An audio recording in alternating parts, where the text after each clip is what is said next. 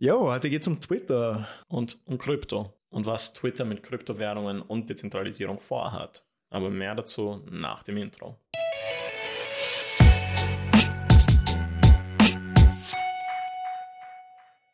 Ja.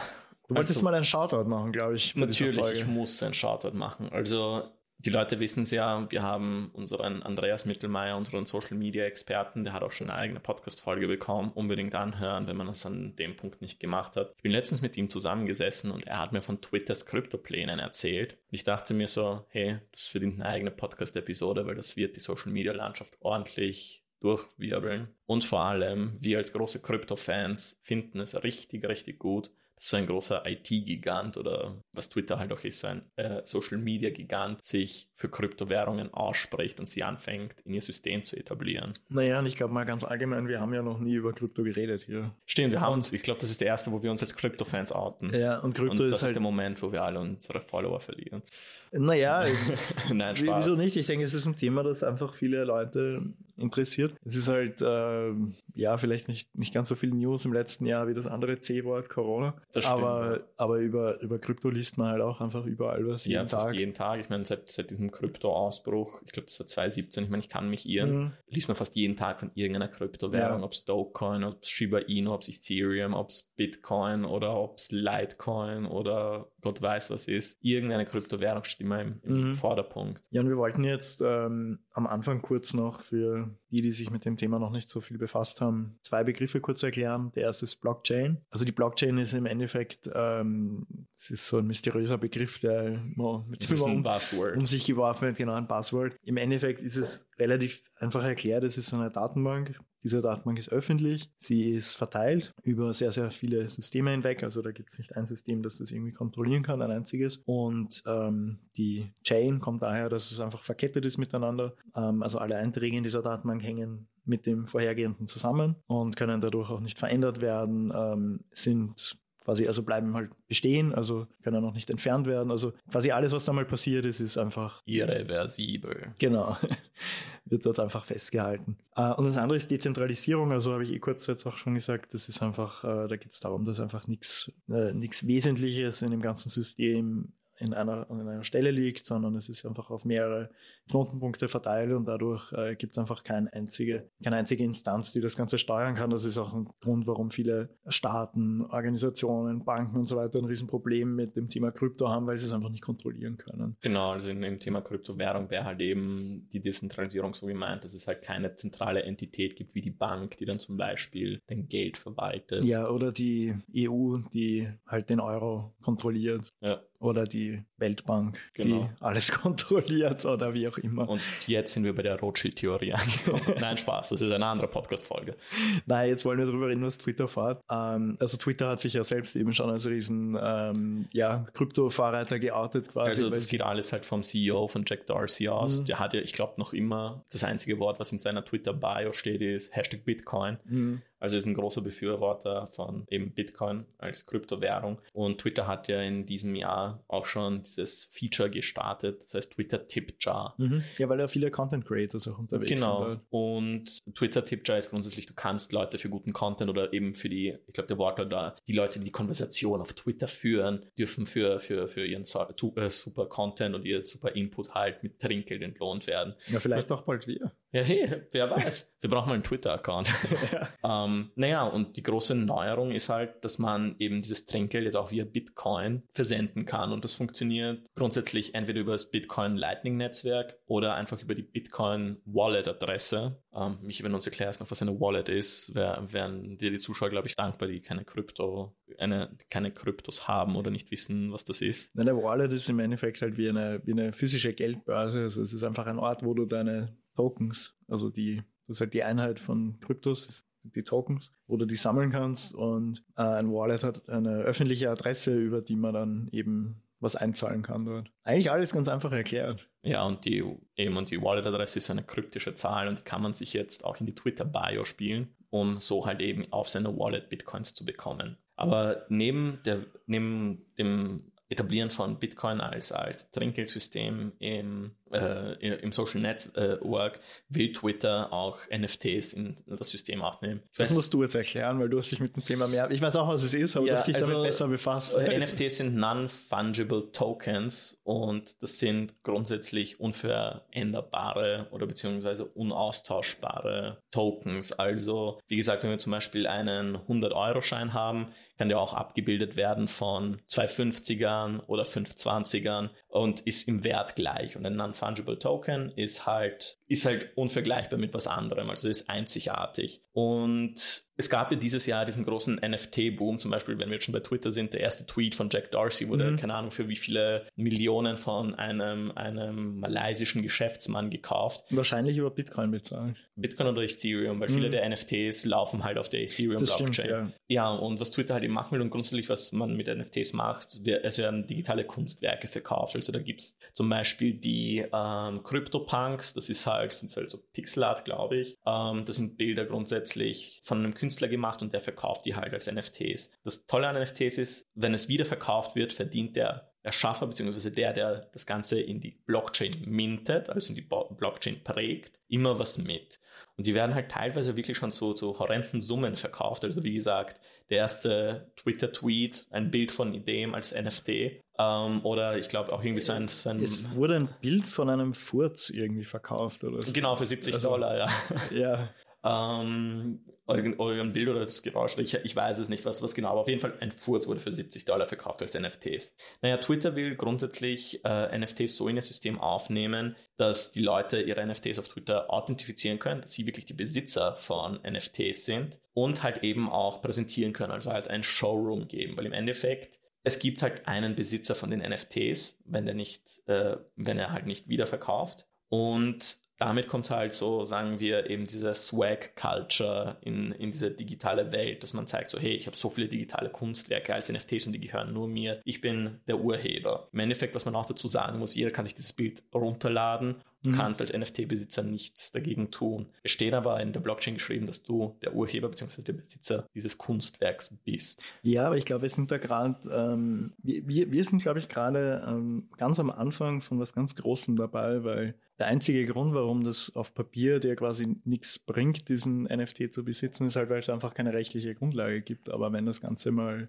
da auch mit reinwächst, ja. Dann, dann, dann wird's echt. Also dann gehören glaub, dir wirklich diese Pixel und nur dir. Genau, und ich glaube, da wird Twitter auch sehr groß mitspielen, weil sie halt eben diesen Public Showroom zur Verfügung stellen. Und das wird die Sammler dazu anregen, ihre Sammlung öffentlich zu präsentieren. Schaut, ich habe diese super digitale Kunstsammlung. Wir können auch vielleicht von digitalen Kunstvernissagen ausgehen, dass die mhm. irgendwann mal kommen werden mit NFTs. Also ich bin halt gespannt, was da kommt. Und ich finde es super cool, dass Twitter das so tatkräftig unterstützt. Also schaut an Jack Darcy, der wird diesen Podcast eh nie hören, aber der Dude ist der Dude ist verrückt, aber ja. Aber Michi, erzähl uns, was hat Jack, unser guter Freund, der Dezentralisierung vor grundsätzlich mit der Idee der Dezentralisierung? Ja, da gibt es äh, so ein Ding, das heißt Blue Sky. Also ich, wenn ich so darüber nachdenke, gab es irgendwas mit Skynet oder? Also, Irgend, ich glaube, das ja. ist so der, der, der, der Founding Step zu der, für, für, für Skynet. Also 50 Jahre noch und ja. wir werden alle von Maschinen beherrscht. Ähm, nein, grundsätzlich geht es bei ähm, bei Blue Sky darum, dass man die, diesen Gedanken von Krypto, also das, was Krypto ausmacht, eben die Dezentralisierung, dass niemand da ähm, alles in der Hand hält, sondern dass quasi die Community ähm, das Ganze ähm, beherrscht und regelt, dass man das auf ein Social Media Network überträgt und Twitter soll da eben Vorreiter sein. Das heißt, die Community spielt dann eine viel, viel größere Rolle und die, die entscheidet darüber, wer Betreiber der Plattform, das ist dann auch die Frage, wer, wer ist dann eigentlich noch der Plattformbetreiber? Ist es dann überhaupt noch Twitter? Weil die stellen ja zwar die Server dann nach wie vor zur Verfügung, ja. nehme ich mal an, oder läuft das dann noch auf anderen Servern? Das weiß man noch nicht wie genau, gesagt, wie Blue das umgesetzt Sky werden soll. Ist seit 2019 in Entwicklung, also ich mhm. denke mal, es wird irgendwann in den nächsten Jahren definitiv kommen und wir yeah. werden sehen, was, was da rauskommt. Ich meine, die Leute sind schon sehr gespannt, was das für Möglichkeiten in sich trägt. Ich meine, es wird gesprochen von eigenen Curation-Algorithmen. Also mit Blue Sky soll es dann möglich sein, dass Third-Party-Anbieter ihre eigenen Algorithmen zum Content ausspielen, in Twitter einspeisen und dass, wie gesagt, diese Macht, wer gehört wird und wer nicht, nicht nur mehr bei Twitter liegt, mhm. sondern tatsächlich bei der Community. Ja, da hat es ja auch große Debatten gegeben ähm, mit Best President Ever, Donald Trump. Account, ja. der halt einfach sich wie ein Kleinkind aufgeführt hat auf Twitter. Die mussten ihn halt dann von dort verbannen. Und, und dann hat Twitter, also Jack Dorsey allen voran halt auch gesagt, naja, eigentlich hat mir das gar nicht so getaugt, dass ich da jetzt ähm, in diese quasi in, in diese Art, wie Informationen verbreitet werden, eingreifen muss. Also mhm. da ging es ja gar nicht um, um Wollen, sondern ich er hatte dann auch einen immensen Druck verspürt von vielen Seiten. Und ich, ich glaube, dahingehend ist es schon ein richtig cooler, cooler Gedanke zu sagen, man dezentralisiert ein Social Media Network. Wie gesagt, wie es dann eben ausschaut mit, ähm, wer ist zuständig für Urheberrechtsverletzungen, wie, wie ist das Ganze wirklich von der Infrastruktur aufgestellt? Also ist es dann, ist, ist dann immer noch die, weil, weil theoretisch würde das ja, wenn ich es jetzt richtig verstehe, bedeuten, ich kann jetzt bei mir, weiß ich nicht, ein MacBook hinstellen und, und sage ich, ich gebe ein bisschen Rechenleistung her. Ja. Und dann bin ich quasi Mitbetreiber von Twitter. Das wäre ja so. Ich glaube, so ist die Theorie. das ist die Theorie, ja. Also das sind echt spannende Fragen, wie dann, wie, wie das Ganze im Hintergrund einfach funktionieren und ausschauen soll. Aber ist definitiv cool, was, ja. was, was Großes. Und im Endeffekt das, wo die sozialen Medien jetzt sind, wo wir uns jetzt gerade befinden, sind sich alle führenden Online-Marketer und Digital Specialists einig das ist erst der Anfang. Ich meine, wir haben letzte Woche oder vor ein paar Wochen gesehen, was Facebook mit Metaverse vorhat. So, wir, wir, also in, in 20 Jahren verlassen wir das Haus. wir leben in der Matrix, Leute. Ja, unsere VR-Brillen und äh, ja, leben im Metaverse. Es wird, wird, sicher eine geile, spannende Experience. Ähm, genau. Ja, also wir wollten jetzt dann am, am Ende noch kurz, kurz drüber reden. Jetzt, jetzt sind wir eh schon voll dabei.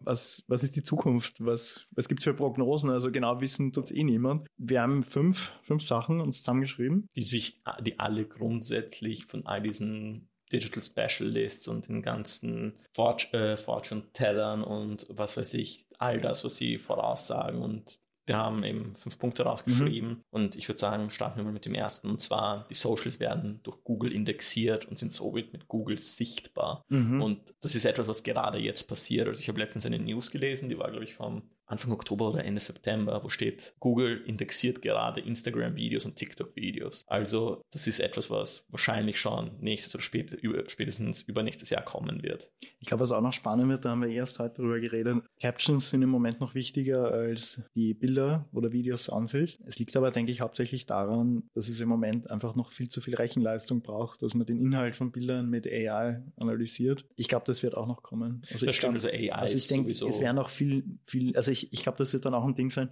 dass nicht nur die Socials indexiert werden, sondern auch wirklich die Inhalte und nicht nur das, was drumherum an Metainformationen mitgegeben ja. wird.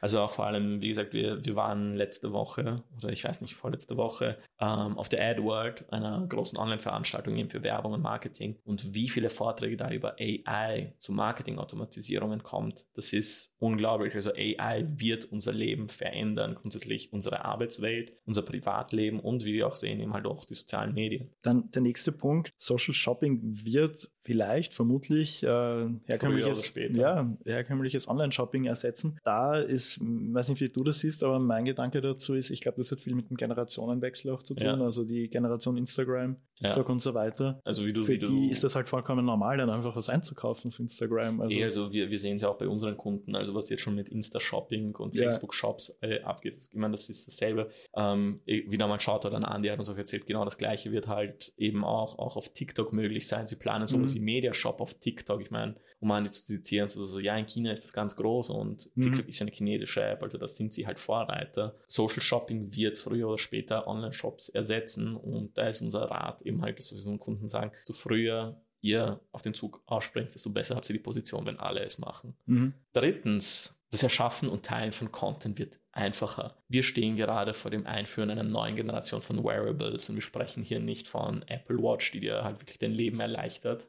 Es ist vielleicht jetzt wieder Apple Bias, weil wir sind halt Apple-Fans, sondern wir reden halt von Wearables, die halt deinen Tag dokumentieren, wie eben Snapchat Spectacles oder eben diese Facebook Ray-Ban-Kooperation, mhm. die halt Kameras eingebaut hat und ja. du einfach mit einem Klick dein Gesehenes auf Facebook ja, teilen kannst. Erinnerst du dich noch an die Glassholes? Also die, Glasshost. naja, das hat man die Leute genannt, die die Google Glass getragen Ja, haben. aber komm, Google Glass, das war, das war halt wirklich ein Design-Fail und. Das und war einfach ein Fehler voller Länge, aber es war einfach schon. Oder ein, sie waren ihrer Zeit voraus. aber sie Wer waren ihrer weiß. Zeit voraus. Also es war einfach ein. Ich meine, du hast ausgeschaut wie, wie, wie irgendein Ja, ein Dude von Star Glashaus. Trek. Ich meine, what the fuck? Wir kannten einen, einen Typen, der die, die, die, die Google Glasses hatte und überzeugt davon war. Mhm. ich glaube, einer von zehn Leuten, die die in Österreich hatten. Also. Naja, Ja, aber genau. die waren vor, weiß ich nicht, ich glaube acht Jahren oder so waren die da. ja, voll. 13, Und 14, 15, irgend Wieder komplett verschwunden und jetzt lebt das Ganze wieder auf. Also. Also sie kommen. Mhm. Dann der nächste Punkt, Mobile Only. Also wir reden jetzt nicht von Mobile First, also klar wird es immer noch Desktop und so weiter geben, aber es ist einfach immer, immer, immer mehr Content-Konsum, Shopping, wie schon angesprochen und so weiter, findet immer mehr auf mobilen Geräten statt. Ja, also Und ich meine, du, du, du siehst es also, es gibt halt keine Desktop-Anwendung für Mhm. Instagram zum Beispiel. Ich meine, du kannst es dir im, äh, im Browser anschauen, aber du kannst nicht interagieren oder so. Was mich wirklich interessieren würde, und ich glaube, ich glaube, das ist dann so ein, ähm, es gibt ja immer so diese Tipping Points, ja, wenn sich jetzt wirklich verändert hat, nachhaltig. Ähm, der Tag, ich weiß nicht, ob man es auch überhaupt irgendwie messen kann in irgendeiner Art und Weise, aber der Tag, an dem mehr horizontale Videos im Internet hochgeladen werden als vertikale. Ja. Nee, umgekehrt, mehr vertikale als horizontale. Ja, also ich Äh, glaube, ich glaub- ich glaube, da sind wir jetzt nur mehr Monate davon entfernt. Ja, möglich. Also mit TikTok und Instagram und äh, YouTube Charts haben wir ja auch schon Ich drüber gesprochen. Apple, Apple begrüßt das ja auch. Ich meine, sie haben eine ganze Marketingkampagne um Cinema, ja. Mhm. Vertical Cinema aufgebaut, wo sie auch Da- Damien Chazelle, den Regisseur von La La Land und Whiplash, ähm, dazu bekommen haben, halt wirklich, wirklich geile Stories in vertikaler Form zu präsentieren. Mhm. Ähm, ja, und kommen wir jetzt schon zum letzten Punkt, bevor wir über Filme machen abschweifen. Ja, und zwar ähm, Crowd-Based Opportunities, also dass die Welt zu einer einzigen Community verschmilzt. Das erleichtert Ja, natürlich es Sachen geht dann einfach um Themen wie Crowdfunding, genau. Das einfach, Peer-to-Peer-Geldaustausch. ja, das wird dann einfach alltäglich. Also, dass man dann, äh, es gibt ja zum Beispiel, also Apple Fanboy, du, du kannst ja auf ähm, iMessage zum Beispiel, bei uns leider nicht in Österreich, aber kannst du dir einfach Geld schicken über. Ja, genau, und das ist, das Ähm. ist zum Beispiel auch, auch, auch bei, bei in Amerika sehr beliebt mit Venmo. Mhm. Und das wird irgendwann in Europa auch Anklang Mhm. finden, also diese, diese ganzen Features. Und vor allem, wenn da halt die ganze Welt irgendwie miteinander verschlossen ist, also im Endeffekt bei diesen Crowd-Based Opportunities geht darum, dass Menschen halt auf sozialen Medien mit Fremden interagieren, die halt die gleichen Interessen haben, aber sich halt nicht persönlich kennen und eben dadurch Sachen wie Crowdfunding oder Peer-to-Peer-Geldaustausch stattfinden kann, einfach von Nutzer zu Nutzer. Genau, Und und- wir halt ein großer Teil, was eben unser Geld, was, was, was unser Mhm. Geldangleichen angeht, dass, dass wir halt das auch über die Socials abwickeln. Ja, und vor allem auch, dass nicht nur ein Einzelner immer was bewegt, sondern dass dann einfach die, ja, die Crowd eben Ja. Sachen auf die Beine stellt, eben wie es ja bei Crowdfunding auch so ist, wo einfach viele Leute ein bisschen was hergeben und am Ende gibt es so ein Projekt, ein Produkt, was auch immer. Ja, voll. Also wie ihr seht, aufregende Zeiten kommen auf uns zu. Wir freuen uns in erster Linie als Krypto-Fans, weil natürlich an unsere Coins steigen. ähm, das, aber auch die Technik dahinter ist irgendwo eine Revolution und wir freuen uns, dass Social-Media-Giganten wie Twitter das unterstützen und einsetzen und befürworten. Ja, und wie ihr merkt, wir haben halt nicht nur über Twitter gesprochen, sondern über alle möglichen Trends. Ähm, sind ein bisschen abgedriftet dann noch, aber ja, wir hoffen, es war spannend für euch zuzuhören. Wie gesagt, ein Rat von uns ist, hört diesen Podcast oder hört andere Podcasts oder informiert euch, vor allem wenn ihr auf Social Media unterwegs seid, wenn ihr viel Business auf Social Media treibt, bitte seid im laufenden Stand. Was treiben die Socials? Weil Mhm. wir müssen auf den Wellen mitschwimmen. Ja, und in dem Sinn, wenn ihr mal Bock habt, euch über aktuelle Trends zu unterhalten, wenn ihr vielleicht von Trends wisst, von denen wir noch gar nichts wissen und mal drüber quatschen wollt, seid nicht schüchtern, kommt vorbei, trinkt einen Cocktail mit uns, wir Oder- freuen uns auf euch. Punsch oder, Oder Glühwein. Glühwein. ja, also, Danke fürs Zuhören. Bis danke zum fürs nächsten Mal. Zuhören.